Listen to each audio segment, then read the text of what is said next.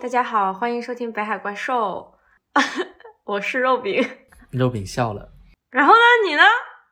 我是润润，我是肉饼的润润。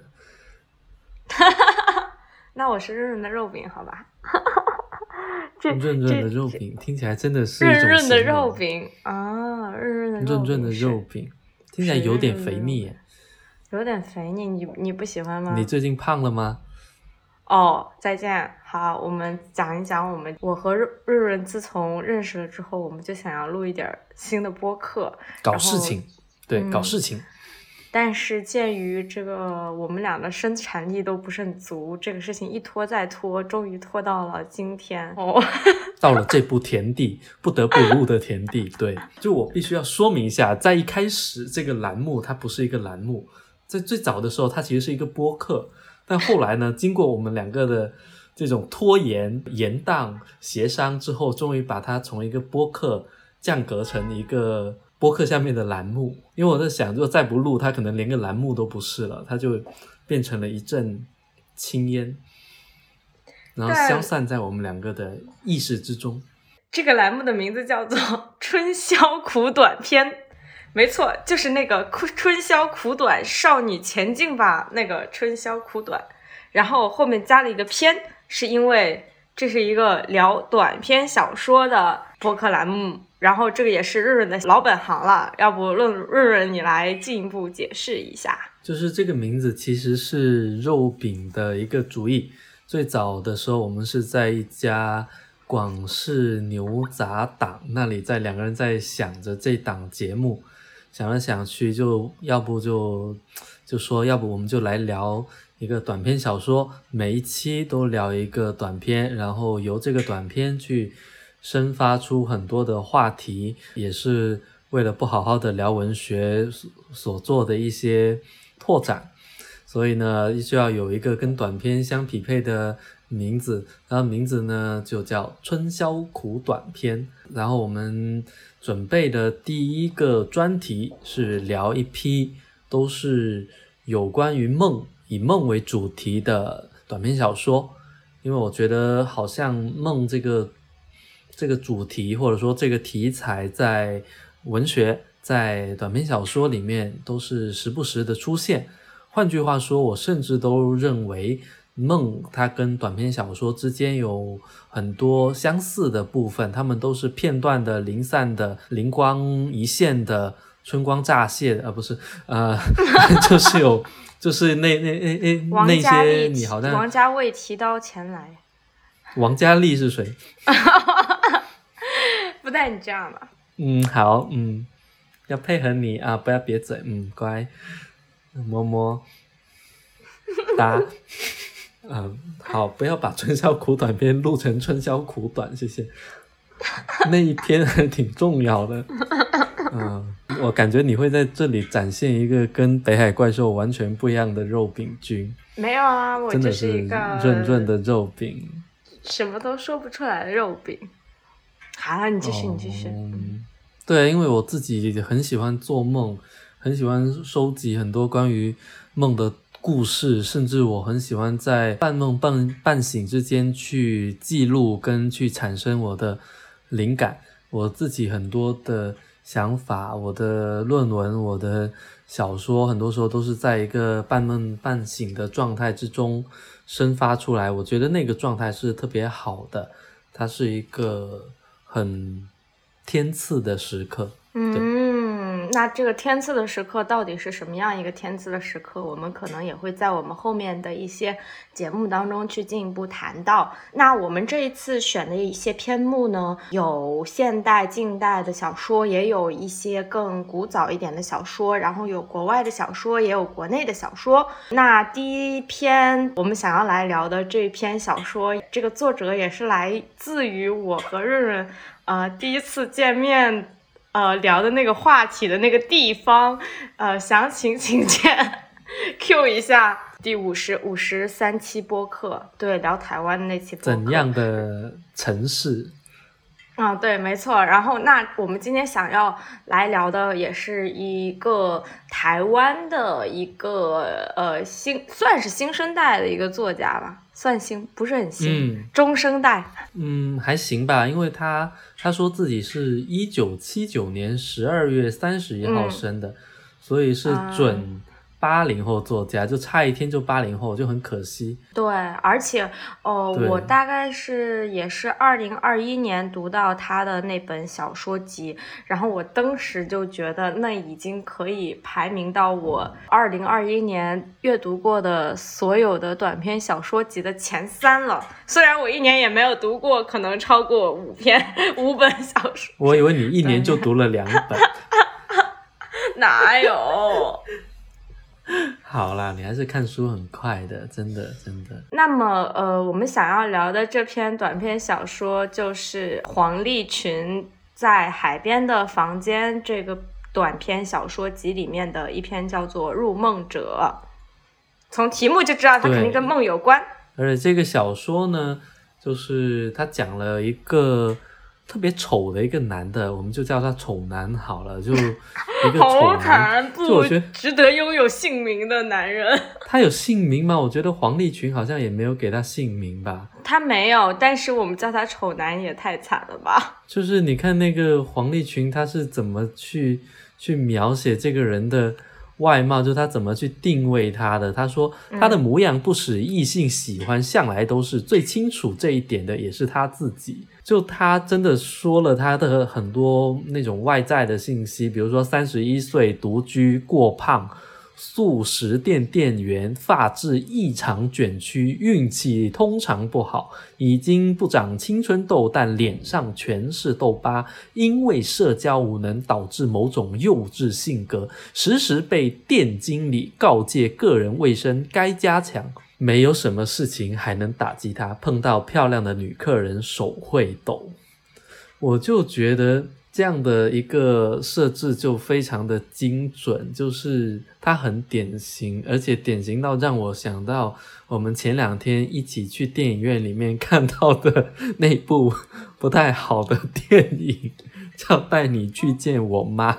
里面对于那个女主的一个设置也是这样，就很多的小说家他们在设置那个角色的时候，会有很多外在身份的限制，这些外外在身份很多时候就会构成一个故事里面矛盾的生发点。比如说他这一篇，它里面不就说这个男的，我觉得他年龄设置的非常有意思啊，就三十一岁嘛。就好像二十九跟三十一是不太一样的那种感觉，就这个人好像在黄立群的呃笔下一开始就被判断为一个已经没什么出息、也没什么希望的人，但是他的希望就是梦，对吧？所以这是一个什么样的故事呢？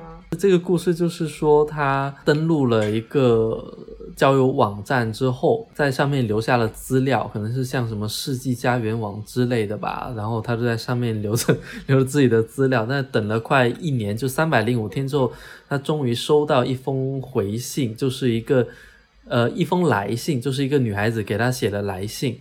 然后这个女孩子说：“哎，给他写这个信其实也没什么理由，就是看了他的。”自我介绍之后，觉得两个人应该聊得来。那我觉得这样的一个境遇，对于丑男来说，他应该会就是双手颤抖的读完这封信，觉得非常的幸运。他所以他马上就给这个女孩子送出了回音，然后两个人就开始按部就班的一个信件的往返，就不断的写信回信，写信回信。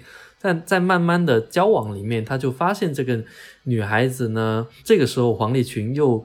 表现了他另外一个，就是他对女主，对所谓的女主的塑造，我觉得也是非常的精准。这个丑男其实他也是个宅男，然后宅男对于女女性的想象是是很有限的，所以他想象中的这个女孩子是娇小，最好白一点，像香草双麒麟，就是香草的冰淇淋，又软又甜。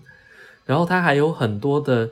内心戏什么？他最好爱吃芹菜、红萝卜、鱼和豆子，不吃大部分的鱼类跟虾，什么什么。就是他觉得这个女孩子在各种生活的小细节跟爱好上面，跟他也是非常的互补的。对，就是两个人是很合合拍的。说到底，他就是把他幻想成一个完美的情人，也是一个完美的生活伴侣。我觉得这个就是很多的没有什么恋爱经历的男生很容易，当然也是没有恋爱经历的女生对于异性的一个想象。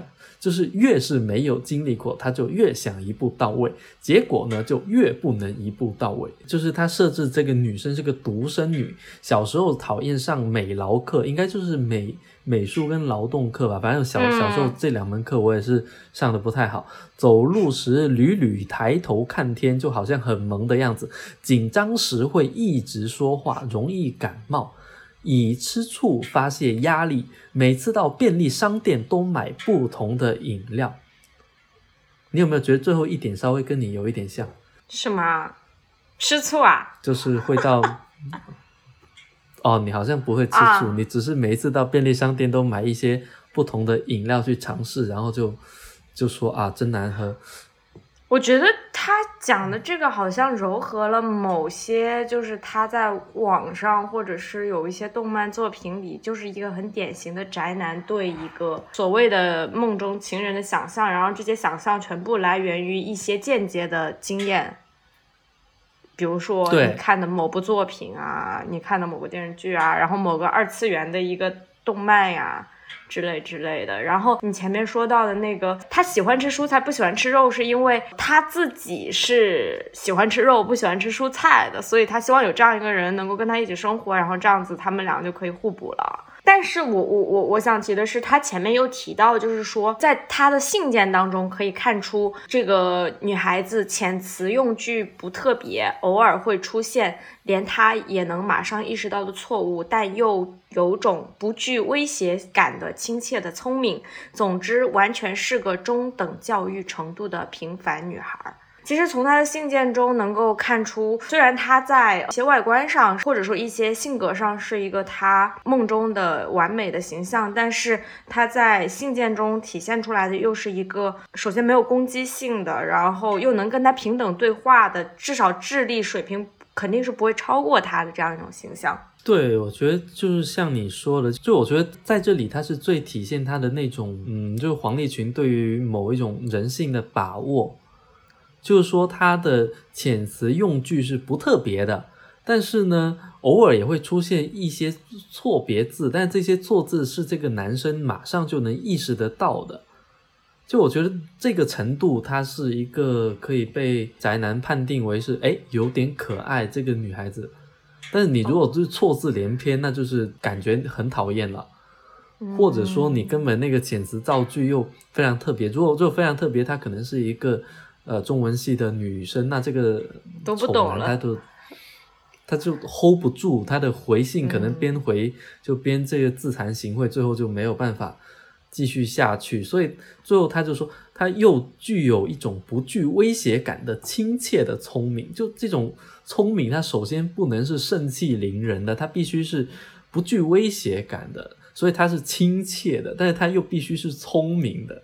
嗯，亲切的就会有这种感觉，度好难啊，分寸感对啊，所以她是一个中等教育程度的平凡女孩。就你会想到这个这个丑男，他的心心目中的这种百分之一百的女孩，居然是这样的一个女孩，就这就是他的女神，就是他能想象到的最美好的。然后他们两个人就一直在那里。通信，通信，通信，通着通着就出了一个问题。这个问题交给你来讲啊。这个问题就在于他在互联网世界经历了如此美好的这种啊网恋，然后到了现实生活中，他也发生了变化。他开始慢慢的变瘦了，变好看了，皮肤变好了。对，甚至是平时就是身边不会注意到他的那些女孩都开始注意到他了。然后他也开始就是获得了一点自信，然后就呃发邮件去邀请了这个对面的这个女孩，想要去跟他一起看场电影。对，就是两个人打算奔现了，因为他现在开始变得有一些自信了，是吧？觉得自己可能哎，是不是可以去迎接这样一段恋情了？嗯，就是感觉自己已经做好准备的感觉。对，就是小说的转折也是在这里就。发生了，就是说他那天晚上就是回到家，然后打开了电子邮箱，就发现他就说，呃，我们周末去看电影嘛。之后他就上床去睡觉，做了一个梦，然后在这个梦其实是关于自己跟这个女孩两个人的一一个性爱的梦。然后他以一个旁观者的视角，居高临下的看着自己跟女孩的的身体在缠绕、嗯交叠什么的。然后最后呢，他是把这个女孩给吃掉了。这个吃掉的行为让让他突然一恍惚，就诶，人家不是食物，为什么可以把人家吃掉？然后这个时候他就醒了，醒了之后他就发现自己人是坐在电脑前面，并不在床上面，然后那个电脑还开着。他突然就意识到自己刚刚是在做梦，然后他就很吃惊，说自己为什么会在电脑屏幕前，在电脑屏幕前录播课，呃，然后对面还有一个女孩子，啊，不是，就，然后他就发现自己的那个屏幕里面还在打字，然后他的手也放在键盘上面，上面就打了头几个字，你是说看电，然后就。停住了，他发现他自己打开了这个邮箱，其实是女孩子的账号。那其实到了小说到了这里就已经完成了一个反转。这个反转就是说，原来这个丑男他真的很可怜，他应该是一个梦游症的患者。他每天晚上睡觉之后，他就也没歇着，就一直上来，就是就是坐起身，然后坐到电脑前，扮演这个女孩给自己回信。然后白天的自己呢，又给这个女孩写信，所以他像是那个周伯通，左就是左手打右手，右手打左手，左右互搏，然后觉得非常的和谐。那有一天，这个和谐被打破了，因为他发现自己其实在做梦。那小说的一个结局就是，他这个梦一旦醒了之后，他整个人马上就跟个泄了气的。皮球一样，就跟他整个人就是就没有那股劲儿了。之后他就开始变丑了，就跟失了恋一样。所以小说里面的最后一句话就是说：“只是又开始了一个美梦永不成真的日子。”然后这个小说就这样子结束了。就是我读完这个小说之后，我会觉得它有一个设置很巧妙的机关。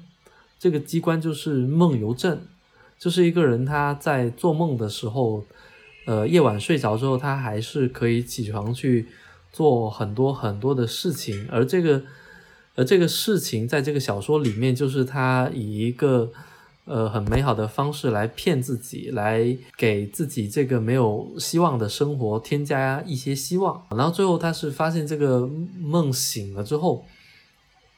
这个人的梦想也就破灭了，然后没有梦想的人生其实就跟之前一样灰暗，甚至更加的灰暗。但我觉得这个小说它成立，并不是因为黄立群他设置了这么一个机关，而是我觉得它背后有一个底层更真实的逻辑，就是说人他在获得爱、获得自信的时候，他真的会变漂亮。就他会容光焕发，就不一定他是那个形貌有像小说里面说的那样子，真的就有发生很大变化，从一个丑男变成一个美男。但是他整个人的那个气质，整一个人的那种气场，看起来真的会很不一样。就是恋爱真的会让人比那个神仙水还好用，特别是好的恋爱。把你家的神仙水坏的恋爱，对对对对对，我我哦，神仙水扔了扔了扔。就是坏的那个恋爱，就像就像用错了护肤品那种感觉，就闷出痘，让美男变成丑男。对对，嗯，有人最近下巴长痘，看来是恋爱谈的太太坏了。对对对对对，有毒。所以我就在想说，黄奕群其实他用这篇小说，或者说他这篇小说里面的这个梦究竟是什么？在我看来，他里面这个梦真的是一个梦想。就是我觉得他点明了人生里面一个可以说很中规中矩或者很古老的一个命题，就是说人他总是得有点盼头，才能他才能活着，哪怕这个盼头最后没有来，但是他有盼头的这个时间，他这段时间确实会生活的不错。就比如说，对于这个小说里面的这个男的，那就是要恋爱，要得到爱。我非常同意你说的，支撑这个小说的能成立的不仅仅是这个梦游症这个概念，更重要的是，可能是那个日有所思，夜有所梦，就是他梦里的。就是他自己想要得到的，就是他念想的那个东西。所以我觉得文章的很多细节都是按照这个来写的。就像我们前面刚刚讨论的，说这个宅男对于一个理想的一个情人的一个想象，其实是很真实的。就是我们现在想到我们身边的一个宅男，他可能就是会喜欢这样一个普普通通的女孩。这样说是不是有点冒犯？不对啊，我身边的很多宅男都是喜欢新垣结衣的呀，都喜欢高圆圆的呀。但他们日常追什么女孩子呢？那看是一回事嘛。那我不知道，我身边又没有什么宅男？真的吗？你身边都是一些每天都在外面的男生吗？我身边没有什么男生。哦，真的哦，那蛮好的。其次的话，其实他内心对于这个女孩子的想象有很多纠结的，就比如说他可能会想说，哎。因为他其实也知道，就是互联网的一些呃不真实性嘛，他他也会想到说，哎，那这个这个女生是不是已经是结了婚呐，已经有有很多小孩啦，然后他可能。在上网聊天只是排遣寂寞，或者呢，这个这个女的是个要诈骗的，可能过段时间想让他骗钱，或者呢，其实对面根本就不是一个女的，是个男的之类之类吧。其实他内心有很多纠结，但是他还是倾向于说要把他事情往美好的方向想，所以说这种美好的想象也让他自己变得就是更开心一点嘛。然后后面他写的这个他和这个女孩上床的这个细节，就是说他去咬她，觉得滋味像各种新鲜水果，就把这个女孩子给吃掉了。然后这个细节我当时也觉得还挺。挺挺新奇的，就对我自己来说，我就在想说，作者为什么会在这里埋这样一个梗呢？当然也是说他因为就是想到说，哎，吃掉，但人家不是食物，然后他就醒了过来。我觉得这个设置我自己是蛮喜欢的。然后我觉得你刚刚的解读其实已经把它第一层的一个功能给解构出，呃，给解释出来了，就是说它是可以通过这样的一个设置，然后它之后就惊醒。这个是一个结构上的功能，然后另外的，我觉得它还有另外一个一个象征意义，就是说一开始在这个梦里面是有这个男的，还有这个女孩是两个人，也就是说它是两个主体，但事实上这个女孩是并不存在的，所以在这个梦的结果就是你会发现，其实这个男的吃掉了这个女孩，然后在现实里里面就是说这个男的发现了这个女孩的不存在。那你吃掉了之后，这个女孩子到了你自己的身体里面，其实你就会发现她的梦跟现实是同构的。对，她只是发现了自己是呃，就是那那个女孩。然后我觉得还有第三层的一个解释，就这个解释是一种呃，用食欲去替代性欲，或者说她去表达性欲。可是这一点在这个文章当中有什么功能呢？我会感觉说他把。这个宅男，他的在求偶的过程中的整个心理，我觉得他刻画的非常的到位。就你刚刚说的，他又在想他是不是骗他的，然后他是不是其实是两个孩子的妈之类的。我就感觉说，黄立群对于宅男的那种刻画是是，我觉得非常到位，而且又没有特别的刻薄，就他只是完全的给你呈现出来，就是他们又怂又想要。就你会感觉他们那个想要，其实很多时候就是包含了一种，呃，色欲，而这种色欲在这个小说里面，呃，就是通过一个性梦跟这个性梦的变成一个吃的东西。其实他把就是这个性欲跟这个食欲来做比，就好像。把它给熟悉化了，就是说性欲不是一个非常高高在上，也不是一个肮脏的事情，而是一个每个人都会有的很正常的一个事情，就有会有这种感觉。对，就他只有这样子，他才能对，他就把他拉回来了。我觉得就把他拉回到一个非常可理解的东西，就是一个日常的男的，然后对他三十一岁了，然后他没谈过恋爱，他没有没有人爱过，然后他会有。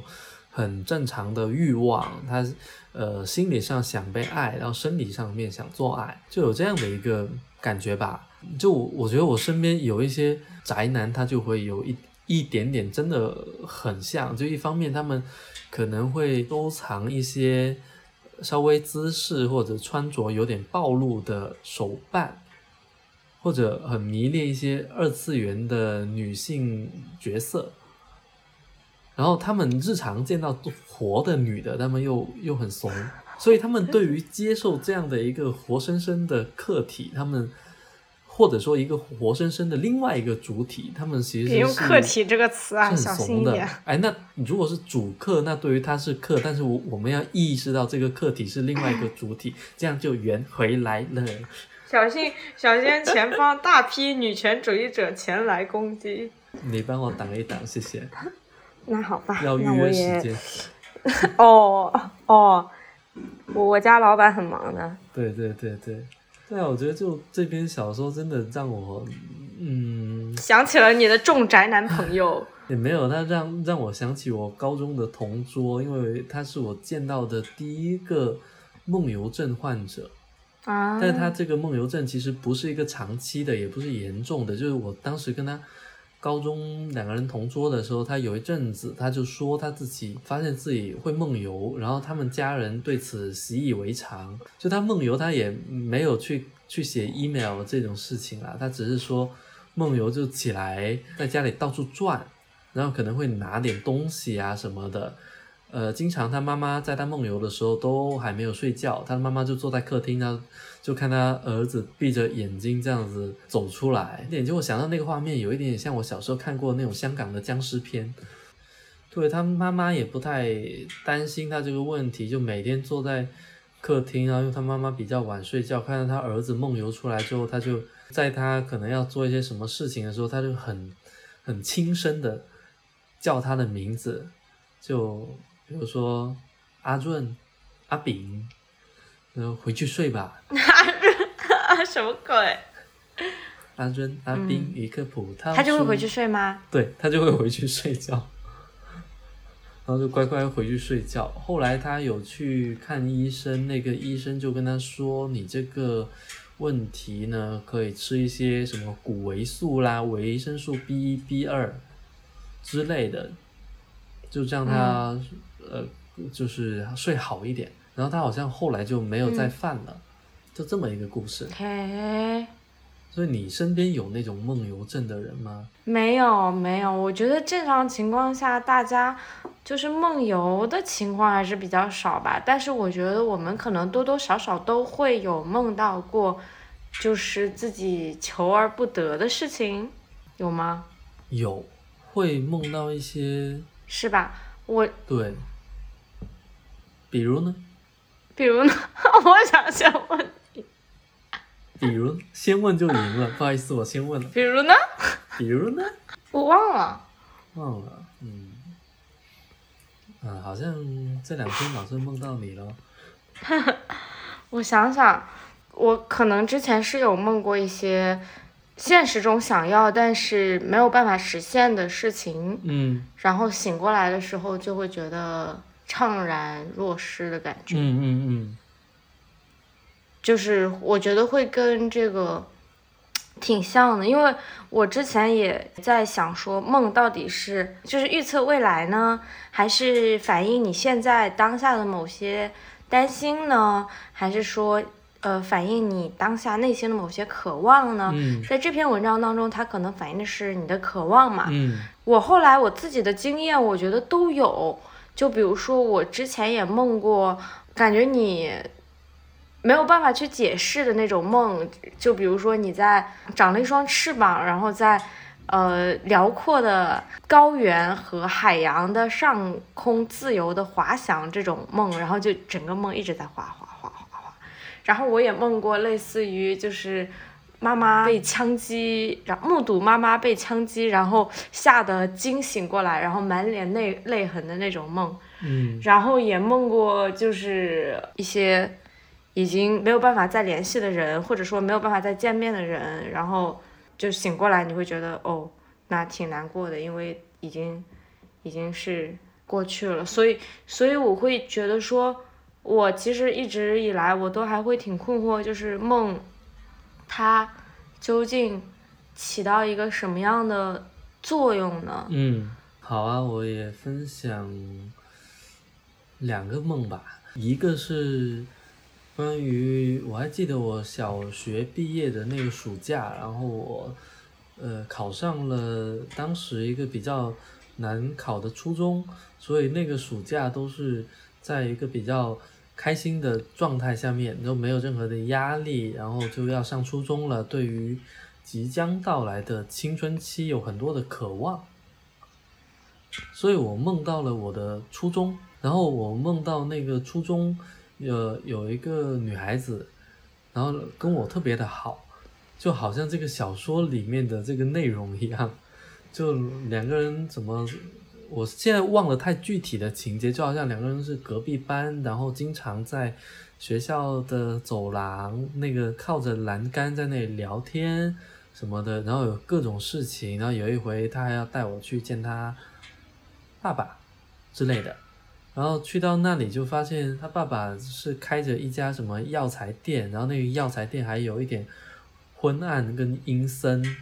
呃，然后我有一点点怕什么，之后就醒了过来。但是当我醒了过来的时候，我产生了一个真跟这篇小说有一点点像的一个感觉，就是我至今我都没分清楚，我究竟是那个梦反反复复的做了半个月，还是说我是在梦里面，然后我觉得我度过了半个月的时间。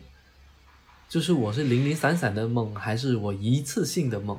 我好像到现在也没有办法分清楚这个问题。就那段时间，我是感觉自己非常的嗜睡，就我每天可能要睡个十五、十十四五个小时吧，就醒来只有十个小时，而且有时候要去睡觉的时候，会带着一种像玩游戏然后去读档的那种感觉。就你又要到那个世界里面去进行那个世界的事业，你要去，如果你不回去，那个世界就停止着，然后你一回去，那个世界就被你重新的激活，好像读取档案一样，就可以继续的玩。然后我会感觉，虽然我不太记得那边是一些什么样的事情，但他们好像真的在在等着我，所以我也在想说我们。就是认为这边就是现实，那边就是就是睡梦，嗯，这个东西是不是也没有太多的前提跟跟基础，就会有这样的一个感觉。就当我自己的一个呃心理上面的认知有有一点点恍惚吧的时候，我其实就发现梦跟现实好像也没有分得很清楚，甚至我那一段时间。心里莫名其妙的，好像比较靠在梦境的那一边。但是，我承认我自己是一个呃不太乐意呃永远双脚踏在地上的一个人。就在梦里面，像你说的，在梦里面你可以飞，可以可以滑翔。所以我很多的灵感都是关于说，嗯。怎么用小说、用文学去让你双脚离地，暂时的离地？所以我总是在一个半睡半醒之中去梦到我自己灵感，然后赶紧醒过来就把它记一下。但是有时候记记了之后，你会发现隔了一段时间再看那个语言是有点梦幻的，就是你已经很难复述当时。的那种感觉，就它是没有太多道理的语言，其实，就甚至你都能回想起，呃，嗯，就是它它那种梦幻的感觉，有可能是是小说也没办法实现的，就有有类似于这样的感觉，就我梦到一个故事，然后我把它记下来，可是醒醒来之后，故事里面最精彩的、最让你觉得。最梦幻的那个部分，当你完完全清醒的时候，你没有办法去理解它，可是你能感受到它，可是你已经写不出来了，就会有比较呃神秘的体验吧。对，就对我来说，那你是不是比较喜欢做梦啊？我是啊，但但是我现在的梦越来越少了，其实，嗯，不知道为什么，为什么？不知道，我现在好像很少会做到什么梦。就我有时候，比如说我前几天跟你说什么梦到你之类的，那也只没有太多情节，就是我我醒来之后能回想起我梦到哪个人就已经很厉害了，就很不错了。就往往都没有什么情节，最多就记得说哦，好像是在一起玩。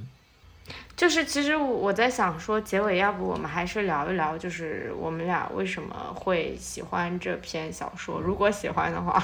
哦，我觉得这个跟我自己的一个观念有关系，就像我刚刚分享那个梦里面一样，我觉得我整个人是有一点点，呃，能够受到这个作者黄立群他的。一个基本的世界观吧，就是他觉得自己也是一个有一点信命运，或者说他对于生命的一个理解是充满了随机、不确定、呃未知，有很多东西在理性之外。因为黄立群他的爸爸是在他十一岁的时候突然遭遇车祸就去世了，所以他很早就体验到这种生命的无常。这方面我觉得可以。可以去看他另外一篇小说，叫《卜算子》，是不是也是收录在那个海滨的房间这个集子里面？就就是他十一岁的时候，有某一天，他爸爸终于在家里面陪他吃晚饭的时候，却因为一个电话，然后被叫出门，然后就遭遇车祸，就这样子去世了。所以他后来反复在想，如果当时他他有他如果知道，或者说他。嗯，怎么样？他是不是有什么办法可以把他留住，不让他出门？那他不出门的话，是不是对他不出门的话，他是不是就会去，就就会呃健在，就不会遭遇这个车祸？我觉得他有很多的这种理理解跟思考，都是关于呃，当我们站在一个时间的节点上面，向左走，向右走，然后时间就像博尔赫斯所说的是小径分叉的花园。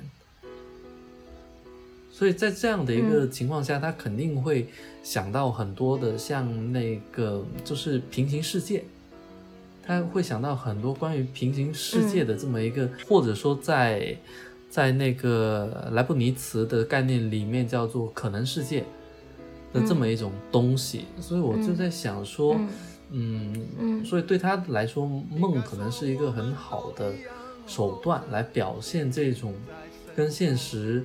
似乎是并驾齐驱的东西，而且我在那小说里面能看到对于梦的，既然既是一种技巧上面的使用，也是一个呃本体论上面的一个嗯尊重跟体认，所以我觉得他在写梦方面是一个很好的小说家，我还蛮喜欢他小说的这种气质。啊，然后我觉得我们下一期就在这里也可以先预告一下，我们下一期会探讨的另外一篇关于梦的短篇小说，也是在谈及这种我们认为的虚拟跟现实之间好像是不可逾越的鸿沟，它其实在小说里面就是可以逾越的啊。至于我们要谈什么，我们在这里就先不跟大家揭晓。如果你没有看完。没有听完这期播客，你就不要听下一期。呃，虽然这样子好像很很 很冒险、很大牌，但我还是要这样子，面子还是要的。嗯，好，就说到这里。啊，我感觉我都不知道下一期要录什么，陈润婷就已经内定了哈。嗯，对，就是一个一一个很独裁的嘉宾。嗯，对。行使一票决定权，对吧？我刚刚看了一个他在一席的一七年的一个演讲嘛，对，他在里面写到，就是说他自己其实是一个非常迷信的妇女，她可能就是会去，就是过年的时候都会去求有有事儿没事儿会去求个签的那种，就像你一样。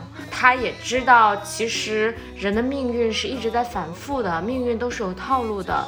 这就是为什么他有时候愿意去相信一些迷信的事情，因为觉得有些事情其实确实是可以推断出来的。对，呃，然后他也提到了那些佛家里的那个怨憎会、爱别离、求不得之类的。嗯，但是他说他在写作当中，他如果也追求的东西非要给他一个词的话，他说他追求的是一种随机性。这种随机性，它可能是极微小的，它是一个特别容易被忽略的东西，但是它这种一个小小的随机性，却会为你的。命运为你的整个人生留下一个不可磨灭的印记，就像蝴蝶效应一样，就像你前面说的那个卜算子那篇文章，也是他自己的亲身经历，就是说他爸爸被一个朋友叫出去吃晚饭，然后，然后他当时的那一个做法的改变，可能会引起一个人这一生的变化，但是。这些都是他事后回去看的，就是你你站的那个时间点你是不知道的。包括他也在那个演讲里说，就是他现在已经四十多岁了，然后他呃觉得人到中年了之后有一个很好的好处，就是不会总是向前看，而是会频频的往后看。你向前看的时候，你会觉得自己很强大，然后。嗯，很多事情都很忙碌，在后面追着你往前。嗯，你会看到很多未来的东西，但是你向后看的时候，可能你才会知道，哦，自己到底是怎么过来的，好像会有更多的一些满足感吧。不过我又觉得是扯远了，就跟梦梦没有什么关系了。